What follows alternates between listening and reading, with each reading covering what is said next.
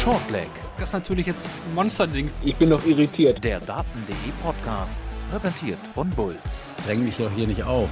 Jetzt.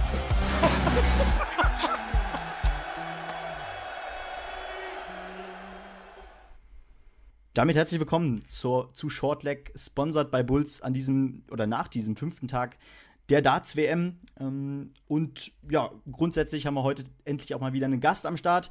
Und äh, ich denke, wir haben uns auch nicht lumpen lassen. Wir haben The Turtle dabei, David Schlichting. Hi. Hallo. Freut mich, dass ich hier sein darf. Danke. Hallo. Ja, hi. Äh, schön, dass es funktioniert hat. Und ich denke, wir haben heute doch einiges zu bereden. Äh, der erste ja, Außenseiter-Tipp vielleicht äh, auf einen möglichen WM-Titel äh, ist heute ausgeschieden. Andererseits äh, gab es einen deutlichen Favoritensieg für Michael van Gerven. Zwei deutsche Starter heute in der Abendsession dabei gewesen. Das lief ein bisschen unterschiedlich. aber grundsätzlich ohne jetzt erstmal auf eine Partie einzugehen, ähm, wie hast du denn überhaupt diesen Tag empfunden jetzt, vielleicht auch im Verhältnis zu den Vortagen? Ähm, ja, war ein schöner, schöner Tag zum Gucken. Gerade die Nachmittagssession hatte auch mit einer Überraschung, mit mindestens zwei Überraschungen, also Campbell gegen Wade und Goto gegen White. Äh, zwei sehr spannende Spiele für den neutralen Zuschauer, sage ich jetzt mal. Und ähm, auch wenn Brazzo ausgeschieden ist, äh, war der Tag auch aus deutscher Sicht völlig in Ordnung. Ja, definitiv. Das, Let das letzte Spiel war halt nochmal ein bisschen eine Machtdemonstration, aber ansonsten ansonsten so schön zu gucken.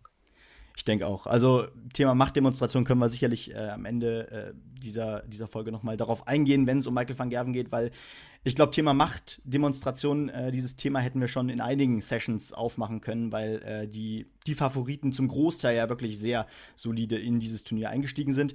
Aber wir fangen natürlich ganz am Anfang an. Äh, in der Nachmittagssession äh, ging es ja los mit dem Spiel Ian White und Tomoya Goto, äh, der japanische Qualifikant. Und Kevin und ich haben gestern äh, in der äh, Folge Shortleg schon ein bisschen darüber geredet. Äh, ich hatte schon so ein bisschen die Sorge, dass sich Ian White wahrscheinlich sehr schwer tun wird. Ehrlicherweise waren wir uns aber einig, dass er ähm, wahrscheinlich diese Auftakthürde trotzdem nehmen wird und dann in der zweiten Runde relativ deutlich ausscheidet. So war aber die Partie von Goto doch ähm, besser als, ich glaube, viele dachten. Äh, solider 90er Schnitt, äh, 50% auf Doppel. Ähm, wie hast du diese Partie wahrgenommen? Ja, also ich bin auf jeden Fall deutlich mehr beeindruckt von den 50% auf Doppel als von dem 90er Average. Ja. Ähm, also Goto hat schon auf der Asian Tour öfter jetzt gezeigt, dass er absolut äh, so einen Top-PDC-Profi schlagen könnte, aber ähm, bei so einem WM-Debüt das ich hätte nicht damit gerechnet, dass er seine Chance so mhm. gut nutzt und das hat er halt absolut getan. Insofern äh, hat er mich doch positiv beeindruckt. Ja, und äh, ich habe auch, hab auch 3-1 hab für White getippt. Also. ich glaube ich auch, ja. Ähm, ja, und da müssen wir natürlich auch über Ian White reden, weil äh, das Jahr war ja in gewisser Weise ein nächstes solchen Jahr. Ähm, die Zeiten äh, des vielleicht sogar des lange Zeit besten Pro-Tour-Spielers ähm, sind vorbei. Äh, mittlerweile ist er auf jetzt sieben Plätze nochmal abgerutscht durch diese Niederlage in der, in, in, im Ranking. Ähm, ist gerade ein bisschen dunkler geworden bei dir. Ah, so. Ja, total. Alles gut. Ähm, jetzt sieben Plätze abgerutscht im Ranking auf Rang 62. Und ähm, da tut sich natürlich die Frage auf, ist das naja, der, der nächste schleichende Abgang eines äh, alten Stars? Ich meine, wir haben schon Simon Whitlock im Turnierverlauf zum Beispiel erle erlebt. Ich glaube, da geht die Tendenz auch in eine ähnliche Richtung, oder?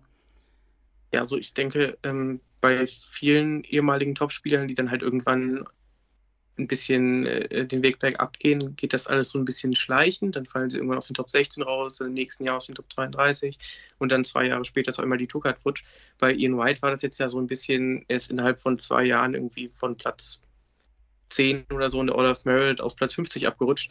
Ähm, aber letztes Jahr war, auch wenn die Ergebnisse dieses Jahr jetzt nicht so gut waren, vom Niveau her war er letztes Jahr deutlich schlechter als dieses Jahr. Ich habe das auch neulich nochmal überprüft. Er hat auf der Pro Tour dieses Jahr den gleichen Average wie Michael Smith gespielt. Hm. Also wenn er das nächstes Jahr nochmal macht, dann sehe ich da jetzt noch keinen Druckhartverlust, auch wenn es dieses Jahr natürlich gerade so noch gereicht hat, wahrscheinlich. Theoretisch natürlich vielleicht auch nicht mehr, ähm, aber ich, ich, glaube nicht, dass er so bald komplett von der Tour verschwindet.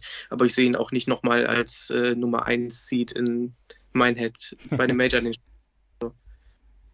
Ja, ganz genau. Also ähm, ich glaube, der Kommentar hier äh, im Chat, äh, der trifft das eigentlich auch ganz gut. Ich glaube, die Partie grundsätzlich vom Scoring her, vom Auftreten her, war auch nicht nur schlecht, was White da gezeigt hat, aber am Ende war der Killer wirklich äh, die Doppel und ja, leider wie so oft ja ehrlicherweise auf der ganz großen Bühne. Ähm, wahrscheinlich gilt es da dann im nächsten Jahr vor allem natürlich wieder auf der Pro Tour äh, auf dem altbekannten Boden äh, überhaupt erstmal wieder äh, mit seinem Selbstbewusstsein anzufangen, ähm, um dort erst endlich mal wieder äh, ordentlich Preisgeld einzuspielen. Aber wenn du dazu nichts mehr hast, können wir gerne in die nächste Partie gehen.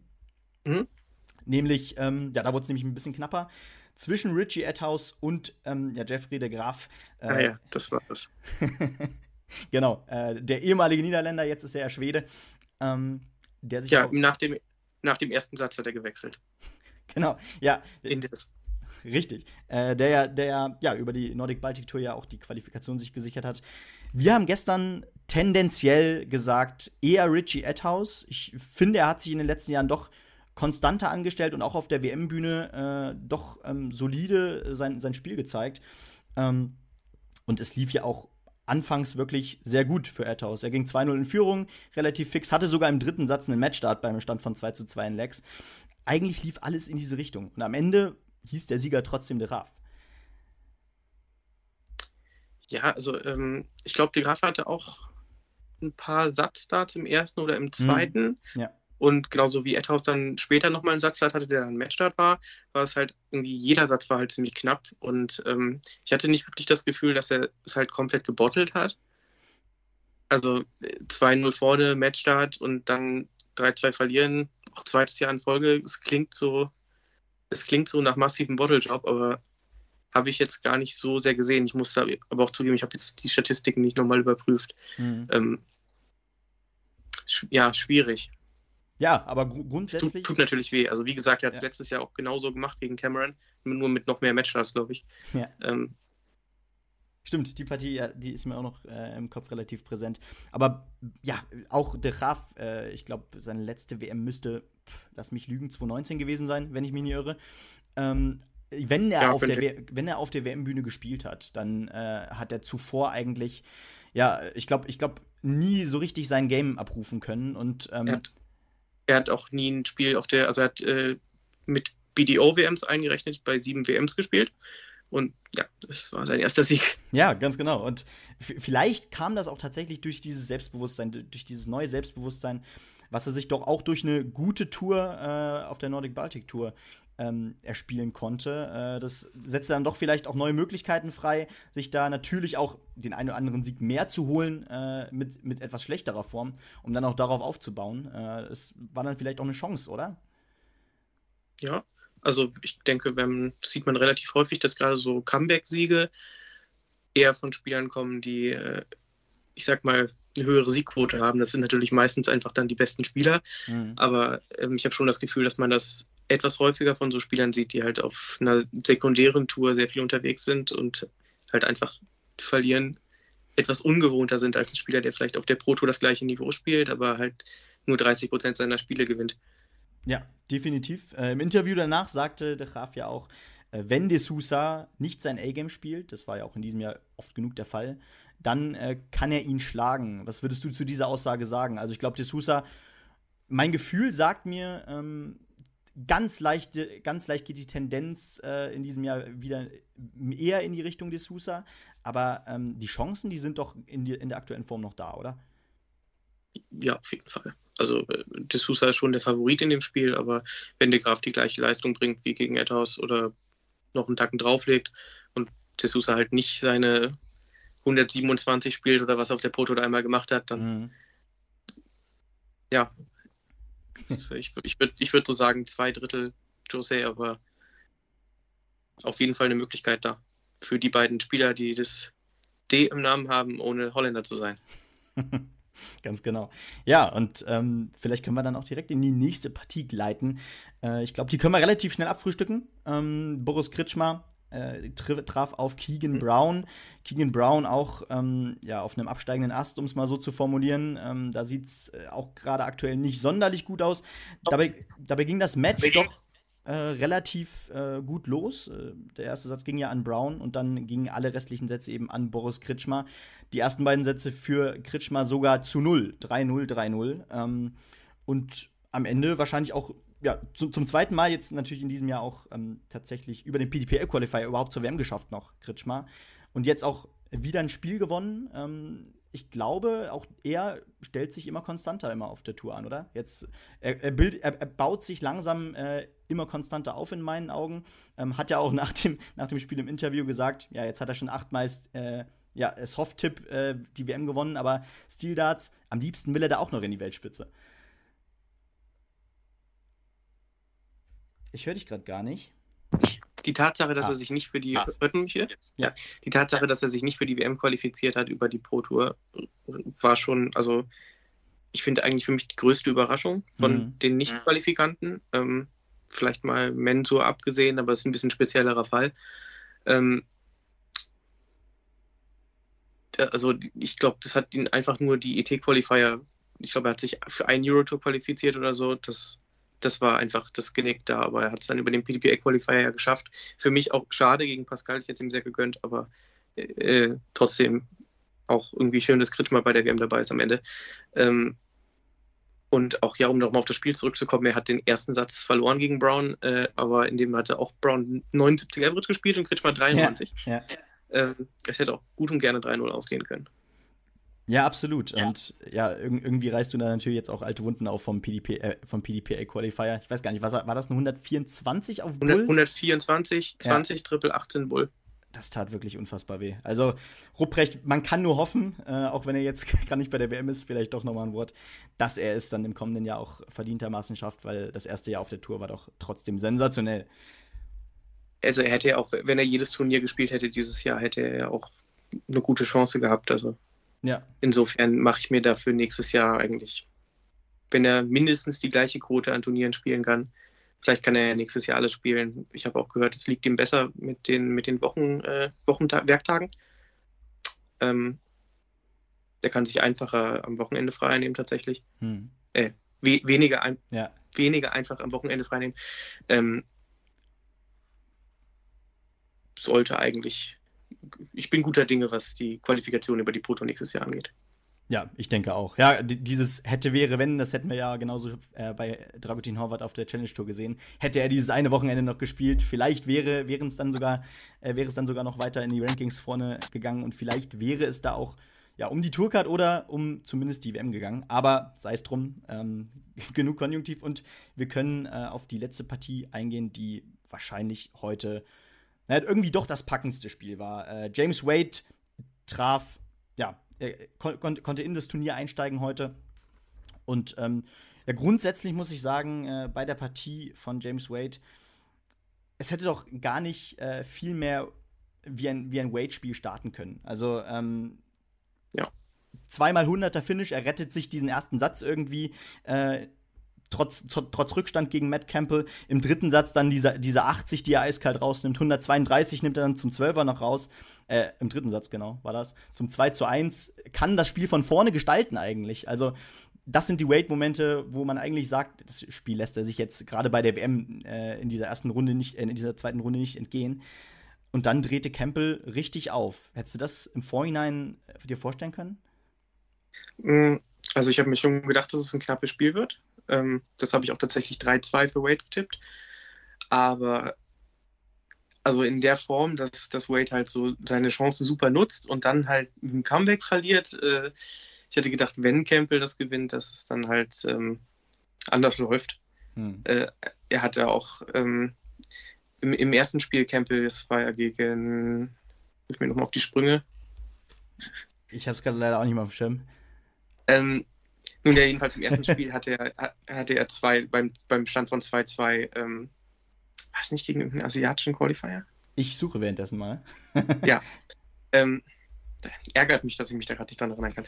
Äh, aber beim Stand von 2-2 hat er dann im letzten Satz, ich glaube, einen 115 Average oder sowas gespielt. Ähm, das war schon ziemlich klatsch und die Performance gegen Wade jetzt auch. Also ziemlich beeindruckend. Genau, er hat 3-2 gegen Lawrence Ilagan gewonnen, genau. Ja, so gegen Ilagan, ja. ja. Genau, ja, auch, auch natürlich äh, eine sehr enge Partie. Und auch da hat er ja schon überzeugen können, definitiv. Äh, man, man hat aber trotzdem gedacht, ich habe mit Kevin, Kevin gestern auch drüber gesprochen, äh, Wade gerade in den letzten Turnieren äh, gewann echt wieder an Selbstvertrauen dazu. Äh, es ging wieder in die richtige Richtung. Und jetzt heißt es eben nach dieser Niederlage am Ende, dass er sogar aus den Top 16 rausfällt. Er hat ja dieses Halbfinale von vor zwei Jahren äh, zu verteidigen gehabt. jetzt geht er eben in Runde 2 raus.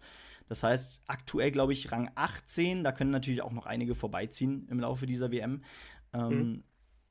Wie geht James Wade in dieses neue Jahr? Also ähm, auch hier wieder ein gutes Ende des Jahres gespielt. Äh, jetzt der Dämpfer mit der Weltmeisterschaft.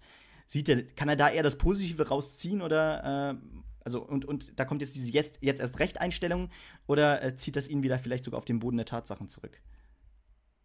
Also ich glaube tatsächlich, dass James Wade gar nicht so über irgendwie Positives oder Negatives aus irgendwelchen Sachen rausziehen kommt. Ich glaube, der taucht einfach zu Turnieren auf und spielt halt sein Ding und äh, äh, ich mache mir da eigentlich keine Sorgen, dass er das, dass ihn das jetzt irgendwie krass mitnimmt, äh, äh dass er bei der WM früh raus ist, aber ähm, hat auch ist in der in der Year-to-Date Out of Merit, also in der zweiten Hälfte seines aktuellen Rankings, ist er, glaube ich, auf Platz 10.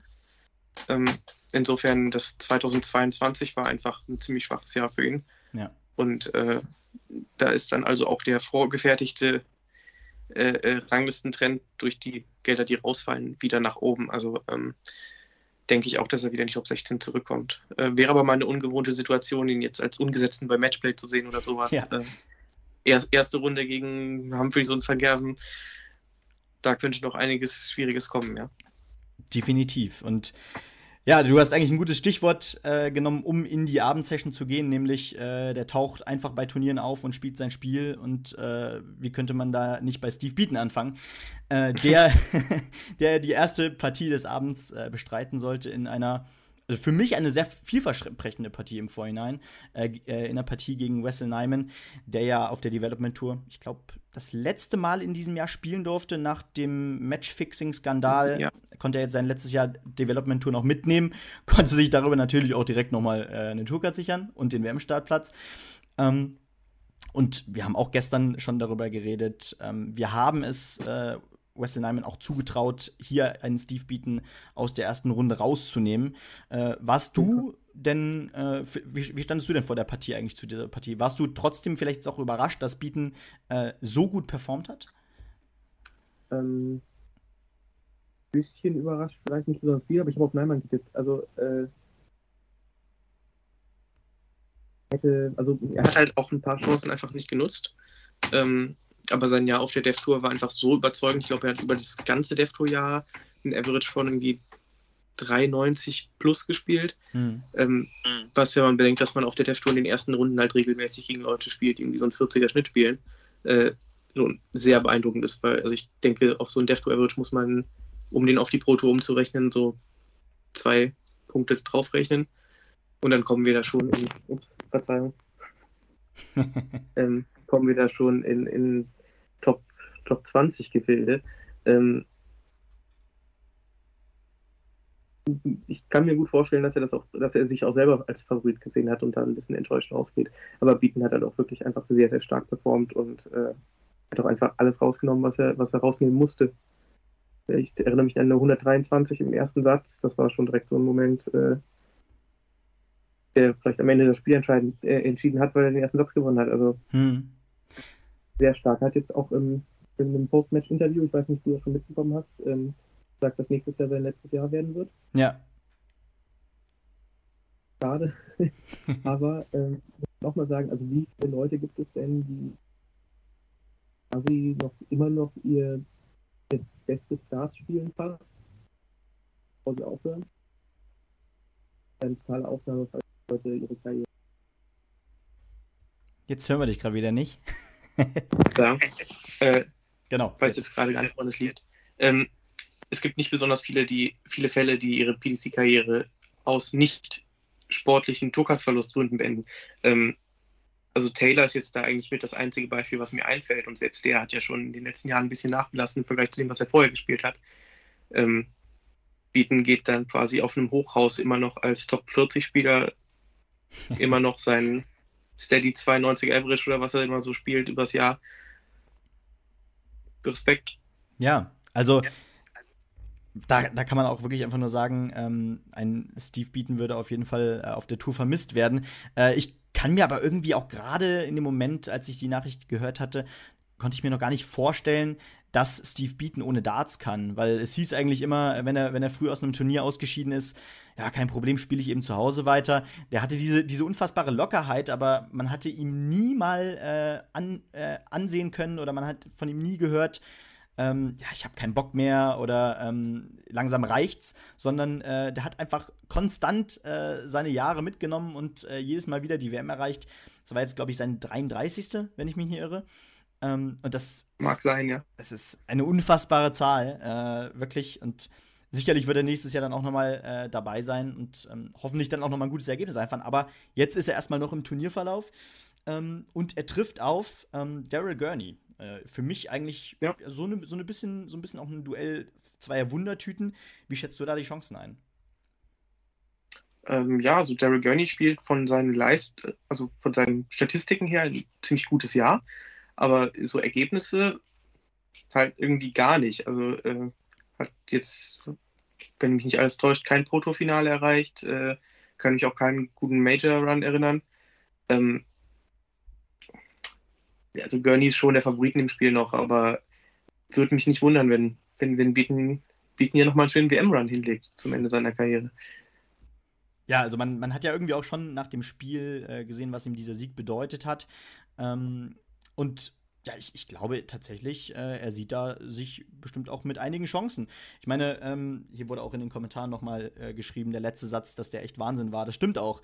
Ähm, vielleicht können wir da ja. mal ganz kurz darauf gucken, denn äh, Neiman stand ja auch da schon äh, kurz vor dem Satzgewinn und vor dem, vor dem äh, Matchgewinn dementsprechend. Ähm, er beginnt mit 14 Darts, Break direkt bieten, äh, wirft dann im nächsten Leck eine 180 und ähm, äh, ja, ich glaube, im 11, in 11 Darts äh, macht er dann sein eigenes Leck aus. Ja, und, Neimann steht nach 9 Darts auf 36 und Bieten genau. steht nach 9 Darts auf 16 und kommt nicht mehr ran. ja, ganz genau. Und trotzdem gewinnt Bieten diesen Satz und am Ende dieses Match und das dann, ja, als Antwort in 14 Darts, aber dann reichen tatsächlich 17 und 20, äh, 17 zum Break und 20 für den Hold und am Ende für dieses Match. Also kurioser hätte man jetzt vielleicht diesen äh, Satz auch nicht beenden können. Ja, ja, aber, aber vielleicht, vielleicht können wir direkt zur nächsten Partie gehen, denn äh, wir haben ja noch einiges äh, zu den deutschen Startern und auch zu Michael van Gerven zu sagen. Denn ähm, erste Partie oder zweite Partie der Abendsession natürlich Mike de Decker gegen Dragutin Horvat. Ähm, am Ende vielleicht auch doch deutlicher als gedacht, Fragezeichen, weil ähm, ich glaube, Mike de Decker hat große Schritte in diesem Jahr in die richtige Richtung gemacht, definitiv. Äh, aber auch Dragutin Horvat hat oft genug gezeigt, auch wenn es nur einmal, glaube ich, für die European Tour gereicht hat dieses Jahr, äh, dass er auf der, Challenge, äh, auf der Challenge Tour ähm, ja an einem Tag mal sowas von locker äh, etliche große Namen schlagen kann. Ähm, konnte ja auch tatsächlich äh, ja einige Prototurniere mitnehmen äh, als Nachrücker. Auch das war, glaube ich, eine Besonderheit für ihn. Konnte da zum Beispiel auch auf einen Gabriel Clemens treffen. Also ein gutes ja. Jahr, alles in allem. Und ähm, am Ende war es ein 3 zu 0 für Mike de Decker ein unfassbar abgeklärter Auftritt und vor allem ein reifer Auftritt für einen Spieler, der auf der Bühne leider auch bisher oft gehadert hat, oder?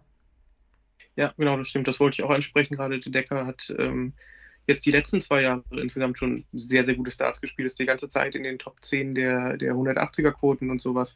Ähm, aber hat halt auf der Bühne oftmals wirklich sein Spiel so gar nicht bringen können. Also äh, da waren dann auch, als er den Grand Slam gespielt hat, ich glaube vor war es 2000 22 oder vielleicht auch 2021, aber mhm. da hat er irgendwie drei Spiele gemacht und zwei davon mit äh, 75er Schnitten verloren und solche Sachen, ähm, was er auf der Proto halt nie, nie, nie, nie, nie macht. Äh, insofern hat er da anscheinend schon wirklich gut gelernt mittlerweile, ähm, weil das war eine starke Performance. Ich weiß jetzt nicht, was der Average war, aber bestimmt so Anfang Mitte 90. Ja, waren glaube ich 94, wenn ich mir das richtig aufgeschrieben habe. Ja. Am Ende auch äh, 56 Prozent auf Doppel. Äh, da steckte gerade ja. gegen Ende auch gefühlt jeder erste Dart. Das war richtig stark. Ähm, der, der, Moment, wo äh, Dragutin Horvath vielleicht noch mal hätte reinkommen können, das war ja dieser ja, zweite Satz war das, glaube ich. Nee, nee, das war sogar der letzte Satz ähm, nach, nach dem äh, zweiten Satzgewinn von äh, De Decker. Da startete er dann äh, mit 180 äh, nee, nee äh, genau, nee, zu, zum Matchgewinn, zum Leckgewinn, äh, warf er dann 180 und äh, checkte dann 117, äh, nachdem De Decker die 60 mhm. verpasste. So, so begann der, der dritte Satz, genau. Ähm, und dann kam eben das Reback von, von De Decker in 12 und das Spiel wurde wieder in die andere Richtung gedreht. Ähm, aber was, was sagen wir jetzt hier zu Dragutin Horvath? Also er sagte ja selbst nach der Partie, äh, er war gar nicht nervös, er hatte äh, am Trainingsboard äh, ge gefühlt alles getroffen, ähm, hatte ein richtig gutes Gefühl, er hatte sogar warme Hände, was er nie ich hatte. Ich muss auch ehrlich sagen, sagen ich, hab, ich hatte jetzt schon oft die Ehre, Dragutin Horvath am Practiceboard zu sehen und ich habe noch nicht besonders oft was anderes gesehen. ah, okay, ja. Aber er, er, redet ja immer von seinen kalten Händen und diesmal hat er wohl tatsächlich warme Hände mhm. gehabt. Und ähm, der war richtig. ja, der war richtig niedergeschlagen nach dieser Partie. Ähm, aber sagte auch, Spiel ist abgehakt, äh, ich komme wieder. Also ein klareres Statement kann man doch nicht geben und ich glaube, nach diesem Jahr kann man ihm das auch zutrauen, oder? Ja, auf jeden Fall. Also hat äh, äh vom Niveau her, denke ich, sein bestes Jahr gespielt. Äh, falls nicht, dann will ich jetzt nicht zu nahe treten, weil er schon mal besser gespielt hat, aber ähm, also auf der Challenge Tour ist er wirklich sehr beeindruckend. Äh, jedes Mal, jedes Wochenende gute Runs gehabt. Äh, sehr, sehr viele sehr starke Spiele, auch wenn es vielleicht bei den European Tour Qualifiern nicht so perfekt geklappt hat, aber das sind ja auch harte Dinger. Also ja, definitiv. Ich denke, dass er da nächstes Jahr auch wieder einer wird auch wird jedes Jahr wird er immer einer der Favoriten für die Super League sein und so weiter. Ja, definitiv. Also einer der Favoriten auf jeden Fall. Äh, leichter wird das natürlich nicht, aber naja, er hat es schon zweimal über genau diesen Weg geschafft. Dementsprechend sei da, seien da natürlich auch die Daumen wieder einmal gedrückt, gerade für mich als Nordhessen natürlich. Äh, aber wir, wir, gehen direkt zur nächsten Partie, denn äh, es wartete ein nächster Deutscher auf uns und äh, Ricardo Petrezco konnte sein Debüt bei der WM geben gegen Mikuru Suzuki, die sich ja über die Women's Series qualifizierte. Es war am Ende eine solide, eine ruhige Performance ähm, die Ängste oder die Sorgen, die einige äh, Fans hatten äh, wegen des Spiels gegen Bo Greaves beim Grand Slam, äh, die gingen nicht auf, auch weil ähm, ja, Pikachu von Anfang an das Spiel in die Hand nahm. Äh, da bekam man eigentlich nie das Gefühl, dass Suzuki noch mal richtig zurückkam oder in diese Partie kam. Deswegen äh, war, war das Publikum auch doch überraschend ruhig, kann man, glaube ich, zusammenfassen. Ähm, ja, schon. Wie blickst du auf die Partie? Also grundsätzlich kann man ja echt zufrieden sein. Wenig Gegenwind, 78er Average, glaube ich, am Ende von Suzuki. Äh, Pietrezco spielt selber 93. Damit kann man doch zufrieden sein bei seinem Debüt. Absolut, das ist 93 ist, glaube ich, genau das, was er übers Jahr hinweg gespielt hat. Ähm, wenn man 9 zu 1 in Lecks gewinnt und halt de facto jedes Leck selber ausmachen muss, bis auf 1, dann äh, ist das auch immer noch mal ein bisschen höher anzusiedeln und absolut kann, kann sehr zufrieden sein mit dem Ergebnis. Äh, da muss ich natürlich auch nochmal fragen, hast du denn tatsächlich mit äh, einem Whitewash gerechnet in dieser Partie? Weil ähm, auch ich muss äh, ja, sagen, dass, dass ich immer noch diese Greaves-Szenen im Kopf hatte. Und äh, bei den Aussagen von, von ihm äh, vor der WM, äh, als er sagte, ja, dann spiele ich so wie im Spiel gegen Nathan Espinel, das hat mich immer mehr besorgt als, als ein bisschen beruhigt, weil in meinen Augen war das auch keine, naja, professionelle Performance, auch wenn er diese Partie gewonnen hat. Äh, ja, ähm, ich habe äh, auf, auf Twitter habe ich in so einem Gebt mir eure Hot Takes für die WM-Thread ähm, so spaßeshalber, äh, aber ernst gemeint ähm, gepostet, dass ich glaube, dass Petretzko das, die, die Crowd gut handeln wird. Äh, dann hat mich jemand zu einem Interview verlinkt und ich habe es gelesen und dachte mir so, äh.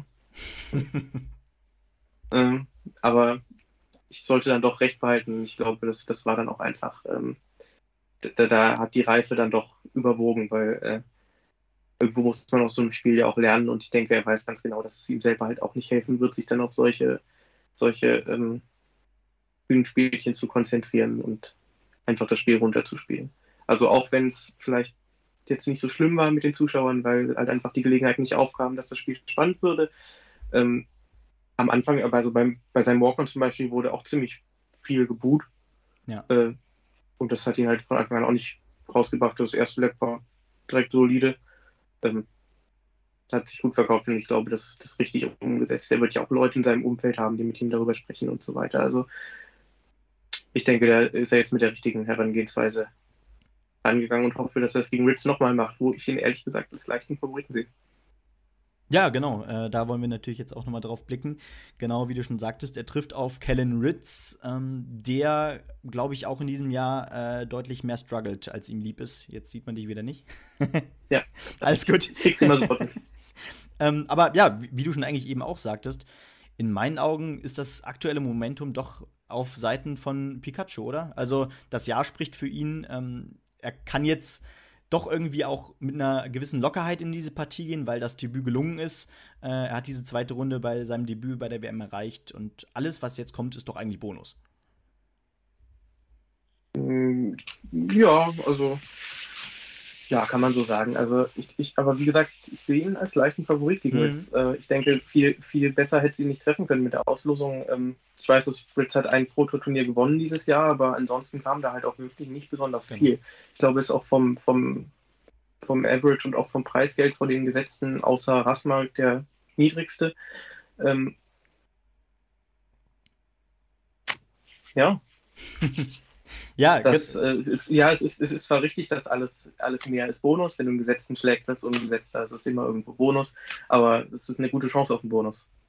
Nee, ganz genau. Das, äh, der Bonussatz war auch, war auch, nur darauf bezogen, dass ich glaube, dass ihm das auch nochmal den Druck nimmt äh, in dieser Partie gegen Ritz. Ja, und ja. Gen genau deswegen glaube ich, glaub ich tatsächlich auch, dass er diese Partie durchaus äh, gewinnen kann. Äh, ich sehe da sehr, sehr gute Chancen für Runde 3. Ähm, aber ich würde sagen, ähm, wir gehen in die letzte Partie des Abends, nämlich ähm, ja, Michael van Gerven gegen Keen Barry.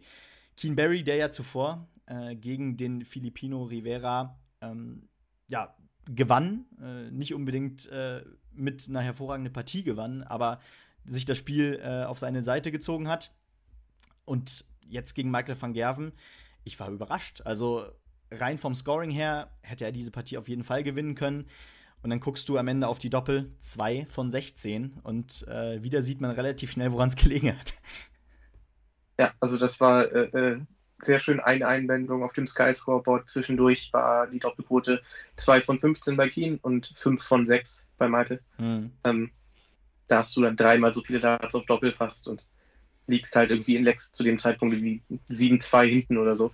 Ähm, ja, also das, das war schon leider muss man sagen, fast ein bisschen vorhersehbarer Spielverlauf. Äh, dass es jetzt so schlimm auf Doppel wurde, war natürlich nicht vorhersehbar, aber ähm,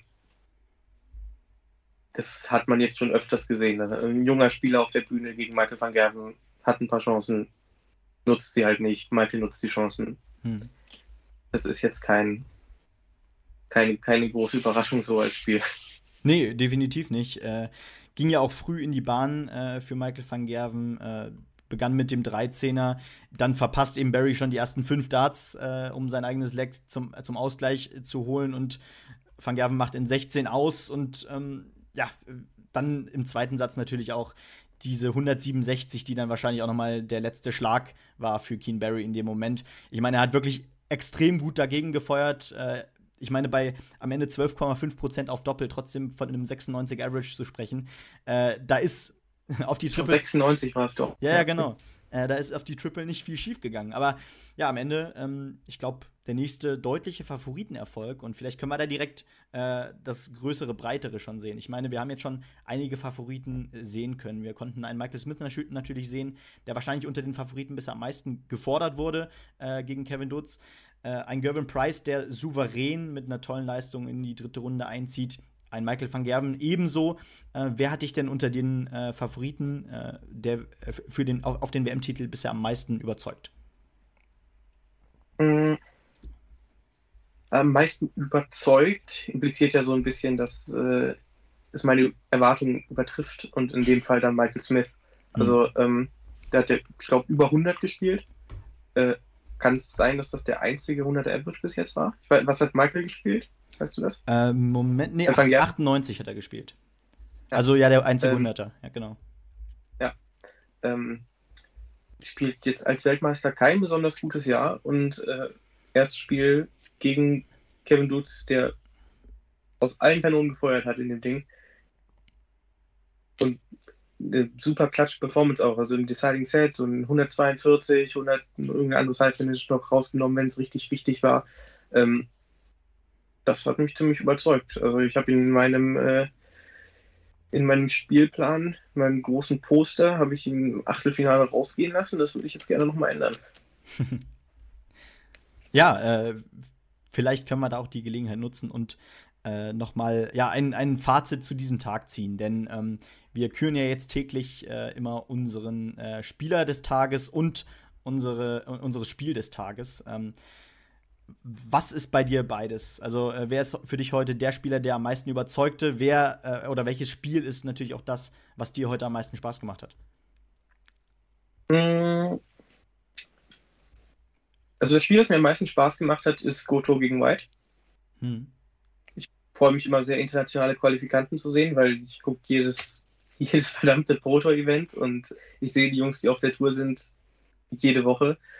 Und äh, Goto habe ich halt in meinem Leben so vielleicht dreimal gesehen oder so. Einmal bei einem komischen Asian Tour Stream und einmal äh, auch beim World Cup, glaube ich. Ähm, das war, war eine sehr schöne Performance. Äh, hat mich gefreut zu sehen. Ähm, Spiel des, Spiel, des Spieltags würde ich dann aber doch einfach ganz gängig Michael van Gerven sagen, weil er einfach die beste mhm. Performance gebracht hat. Ja, klare Sache. Äh, ja, wundert mich da fast, dass du nicht äh, Wade, gegen, Wade gegen Campbell gesagt hast, aber absolut legitim in dem, in dem Sinne. Äh, aber ich, äh, gut, guter Punkt, habe ich gerade gar nicht drüber nachgedacht, aber ich bleibe dabei. Wade gegen Campbell würde ich dann auf zwei nehmen. Okay, solide. Naja, gut, es ist ja generell auch, auch, jetzt schon cool, dass wir zwei asiatische Spieler in Runde zwei haben. Manlock Leung äh, gestern natürlich auch sensationell äh, weitergekommen. Also da geht es immer weiter. Ich freue mich übrigens sehr. auch sehr auf Xiao Zhenzong. Ich freue mich, dass er endlich mal wieder bei der WM dabei ist, sein Visa bekommen hat, äh, nicht irgendwelche Probleme wegen äh, ja, fehlender Impfung oder so hatte, was ja in der Corona-Zeit, glaube ich, zweimal der Fall war. Ähm, ein Spieler, den ich, glaube ich, schon lange auf dem Schirm habe. Also, äh, wenn der bei der WM gespielt hat, dann äh, hat er doch auch immer einen Standard gespielt, der äh, gerade unter den chinesischen Qualifikanten in den letzten Jahren sehr herausragt, oder? Also er ist the goat of Chinese Stars. äh, ich denke nicht, dass es jemals einen chinesischen Spieler gab, der an sein Niveau rankommt. Äh, ist jetzt natürlich ein bisschen schade gewesen, dass er in den letzten drei, vier Jahren ähm, nicht so wirklich die Chance auf normale Entwicklung hatte. Ist jetzt wahrscheinlich nicht viel besser geworden, als er vor dreieinhalb Jahren war. Aber ähm, immer noch ein sehr junger Spieler, ich glaube so 25 oder hm. 24 oder so. Ähm, würde mich sehr freuen, ihn vielleicht auch in der Zukunft mal bei der Q-School oder sowas zu sehen. Weiß man natürlich bei asiatischen Spielern nie so genau, weil es einfach so ein riesiges Commitment ist äh, mit den Flügen und auch so zeitintensiv. Aber ähm, ja, freue ich mich auf das Spiel gegen Menzel. Ich werde auch da, in, in dem Fall werde ich auch auf jeden Fall als parteiischer Zuschauer dabei sein. Nichts gegen Niki, aber ja, ich bin auch sehr gespannt. Aber ich, ich rechne ihm da auch durchaus die eine oder andere Chance aus. Ähm, aber auf jeden Fall. vielleicht können wir da direkt noch mal auf den morgigen Tag gucken. Aber wir müssen ja nicht auf jede Partie eingehen. Wir können ja das größere Bild ein bisschen anschauen. Äh, Peter Wright steigt morgen Abend als letzte Partie äh, in das Turnier ein gegen Jim Williams. Ähm, der hat ja zuvor Norman Madu äh, ohne Satzverlust, äh, ohne Leckverlust sogar äh, bezwungen. Der übrigens nicht, ja. nicht von einer Insel kommt. Äh, das sei vielleicht ja. nochmal. Auch nicht aus Afrika. auch nicht aus Afrika. aber naja, ähm, das wollte ich nur noch mal hier hinzufügen. Ähm, aber grundsätzlich, Jim Williams. Äh, so ich, ich warte ja, ich warte ja noch darauf, dass jemand mit Papua-Neuguinea kommt. die Chance besteht immer noch. Also äh, vielleicht redet, also sicherlich wird während der Partie äh, von Jim Williams noch mal über die Partie geredet. Vielleicht hast du Glück. Ja. Äh, aber grundsätzlich natürlich Jim Williams äh, ein gefährlicher Spieler, äh, der bestimmt auch Peter Wright zumindest ärgern kann, oder? Auf jeden Fall. Äh, Williams hat einen höheren Saison-Average als Wright. Williams hat eine höhere Siegquote als Wright. Williams hat nicht mehr Preisgeld eingespielt als Wright, denn Peter Wright hat ein Major-Turnier gewonnen und Jim Williams äh, spielt jedes zweite Proto-Turnier nicht, nicht, weil er keine Lust hat. Also, äh, ja, aber ähm, auf jeden Fall kann das sehr gefährlich werden. Ich bin mal gespannt, was für ein Peter Wright auftaucht, beziehungsweise was für Data er spielt. äh, daran könnte es auch biegen und brechen. Also manchmal ja. haut er wirklich absurde Setups in der ersten Runde raus und äh, spielt dann in den ersten zwei Sätzen irgendwie seinen 82er Schnitt und wechselt dann, holt seine Euro 11s raus und spielt dann halt wieder 105. Vielleicht sollte er diesmal gleich von Anfang an was Vernünftiges spielen. Ja, äh, es, es, kommt natürlich wieder darauf an, welcher Peter Wright auf der Bühne steht. Ich meine, gefühlt äh, ja, hat er, hat er in einem European Turnier mit einem 74 Average äh, kein Land gesehen in Runde 2 und am nächsten Wochenende gewinnt er dann sein einziges European Turnier im Jahr. Also ein ja. ganz seltsames Jahr in diesem Jahr. Aber naja, ähm, wir gucken natürlich auch noch auf die anderen Partien. Nachmittags wartet, wartet Radek Jaganski gegen Marco Kantela auf uns, ähnlich wie Steve Lennon gegen Owen Bates, William O'Connor gegen Buff Patel, gegen den Inder und Ross Smith gegen Nils Sonnefeld. Ähm, ist vielleicht Ross Smith hier sogar äh, so ein bisschen in Gefahr, äh, als gesetzter Spieler gegen Sonnewelt rauszugehen? Weil in meinen Augen hat der doch auch einen ganz guten Eindruck hinterlassen, oder? Weiß ich jetzt nicht. Weil ich habe ich hab, äh, das Spiel gar nicht auf dem Schirm. Warte mal. Er hat, ich glaube, er hat einen 79er Average gespielt. Oh Gott, dann, dann habe ich gerade was ganz anderes auf dem Schirm. Ja, Sonnenfeld hat einen niedrigeren Average in seinem Spiel gespielt als ich in der gesamten letzten Woche bei der Super Series und ich habe kein Spiel gewonnen. ähm, also ich gehe natürlich nicht davon aus, dass er nochmal 79 spielt. Und das war auch so, da war ein Leck dabei, wo er nach 21 Darts auf 250 stand. Ähm, das hatte ich neulich auch auf Twitter gelesen, das zweitschlechteste Leck der PDC-Geschichte. Äh, ähm, aber die Sätze, die er gewonnen hat, waren relativ souverän und also der Average täuscht ein bisschen. Mhm. Er, hat, er hat einen 85 Average oder sowas geschlagen. Also so schlecht war es dann nicht, wie ein 79 klingt. Aber ähm, ich also würde mich sehr überraschen, wenn er Ross Smith schlägt. Äh, hm. Also Sonnefeld ist ja auch, ist ja auch sein Debüt, äh, hat auch sonst keinerlei Major-Erfahrung bis auf die äh, UK Open und Place Championship Finals. Ähm, und Ross Smith spielt eigentlich zu konstant, glaube ich. Also muss man ihm mal zugute halten, wirklich Spieler, der sehr selten unter 90 spielt. Ähm, und ich denke, wenn er 95 plus spielt, wird es sehr, sehr schwer für Sonnefeld. Ja, das kann definitiv sein. Ähm, dann gucken wir auf jeden Fall in die Abendsession. Äh, da stehen folgende Spieler auf dem Plan und das macht doch dann richtig Spaß. Ryan Joyce gegen Alex Spellman, Richard Wenstra gegen Ben Robb, Christian Kist gegen Luke Littler. Da freue ich mich sehr drauf. Und wie gesagt, Peter Wright gegen Jim Williams. Ähm, ich glaube, mehrere Partien, äh, wo man sehr gespannt drauf sein kann. Gerade Christian Kist gegen Luke Littler finde ich sehr interessant. Kist, wir alle haben immer noch diese Partie ähm, in Runde 1 gegen Ricardo Petrezco bei den Players Championship Finals im Kopf, wo er 66 spielt, wenn ich mich nicht irre. Ähm, ja, und unter 70 auf jeden Fall. Ja, und Luke Littler, der in diesem Jahr gefühlt auf der Development Tour äh, alles zerschießt. Ähm, auch mehrfach bei der Modus Super Series habe ich, hab ich mal reingeschaut und was, was der da in vier Lecks spielen kann, das ist wirklich eine unfassbare, ein unfassbarer Standard. Und wenn er das auf diese Bühne bringen könnte, langfristig, ähm, dann ist dieser Mann äh, auf jeden Fall ja, einer für die Zukunft. Ähm, aber was sagst du zu dieser Abendsession grundsätzlich? Ja, so eine sehr starke Session, was die Ansetzung betrifft. Äh, Peter Wright gegen Jim Williams ist, denke ich, so eins der besten Zweitrundenspiele. Mhm. Weil Jim Williams ist einer der besten Protoqualifikanten und Peter Wright, auch wenn er ein schlechtes Jahr spielt, immer noch einer der besseren Gesetzten. Ähm ja, auch wenn ich ja natürlich jetzt nicht mehr alle auflisten kann, äh, das, das, das sieht doch ziemlich gut aus. Also Kist gegen Littler kommt natürlich darauf an, was für ein Kist auftaucht.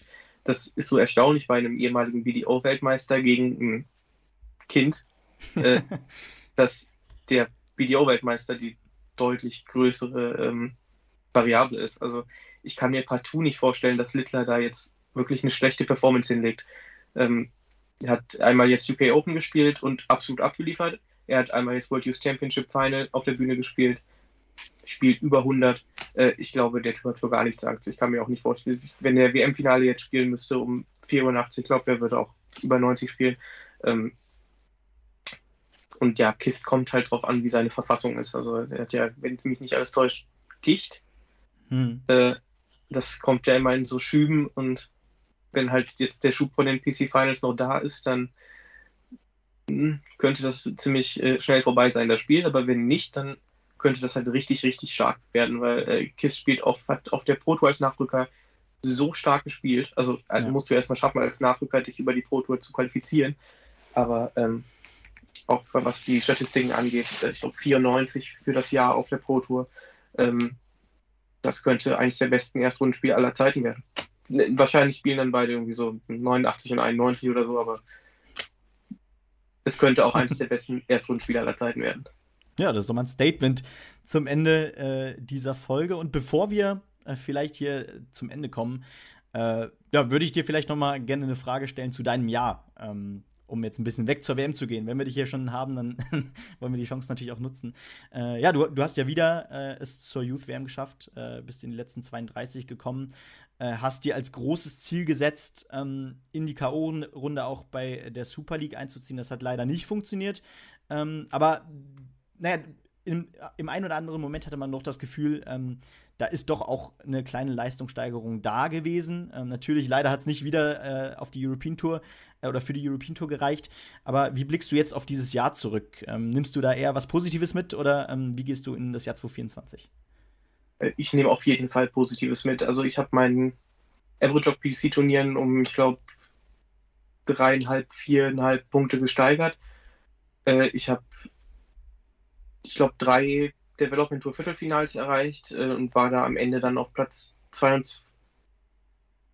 Hm, ich weiß es nicht mehr genau. Aber auf jeden Fall war ich, ich war lange Zeit in den Top 20 der All of Merit auf der Dev Tour. Ähm, ich habe Challenge Tour ein paar gute Leistungen äh, abgeliefert, ein paar sehr, sehr starke Spieler geschlagen da.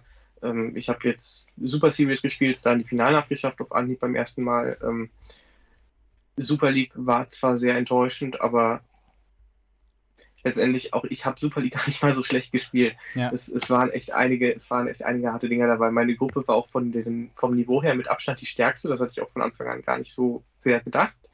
Äh, also ich habe auch Leute gehabt, die sind zu mir gekommen und haben gesagt, oh, was aber Losglück gehabt. Und dann äh, sitzt du da, sitzt du da und kriegst halt, kriegst halt dann im Decider, spielst du fünf Perfekte und kriegst halt einen Elfer gedrückt. Ähm, das hätte, hätte in einer anderen Gruppe vielleicht anders laufen können, aber äh, ich hätte halt auch ein bisschen besser spielen können. Ich hatte, glaube ich, ein Gesamt-Average von 82,5 oder so. Hm. Ähm, das ist das ist immer noch völlig respektabel, finde ich für mich. Ich habe äh, vor anderthalb Jahren habe ich noch 74 gespielt. Hm. Also äh, insofern äh, die Leistungskurve geht, auch wenn die Ergebnisse jetzt in den letzten paar Monaten nicht mehr so beeindruckend waren, immer noch stringent und linear nach oben. Und ich wüsste nicht, warum das nächstes Jahr nicht wieder so sein sollte. Und wenn es jetzt ein Ziel gäbe, also erst, erstens, ich habe äh, im Ranking nachgeguckt, du warst tatsächlich 26. am Ende äh, der oh. Development Tour. Also äh, Stimmt, ey, ich habe mein, hab, mein Flug wurde mein Flug wurde gecancelt für das letzte Wochenende. Stimmt, da war Und dann ja, habe ich zwei Turniere verpasst. Ja, viel, da wär, sind wir wieder beim hätte, wäre, wenn. Vielleicht hätte es mhm. dann sogar noch für eine bessere Platzierung gereicht. Aber ähm, wenn du ein Ziel äh, nennen müsstest, was du im nächsten Jahr erreichen willst, ähm, gerne, auch, gerne auch selbstbewusst, äh, was willst du nächstes Jahr erreichen? UK Open. Klares UK Statement. Open über die Dev ja. Okay, das ist sehr schön zu hören. Okay. Das merken wir uns. und wir werden äh, dich bei Zeiten daran erinnern, würde ich sagen. Mach das. Und ähm, ja, vielen Dank auf jeden Fall, dass du, dass du heute mit von der Partie warst. Ähm, hier in Shortleg äh, am Tag 5 der Darts-WM. Danke sehr. Ja, und damit ähm, ja, hören wir uns auf jeden Fall morgen wieder. Morgen äh, wird Adrian Geiler mit von der Partie sein. Äh, da freuen wir uns auch sehr drauf, morgen dann äh, unter anderem, wie gesagt, auf Peter Wright zu schauen. Und wir hören uns dann morgen. Bis dann.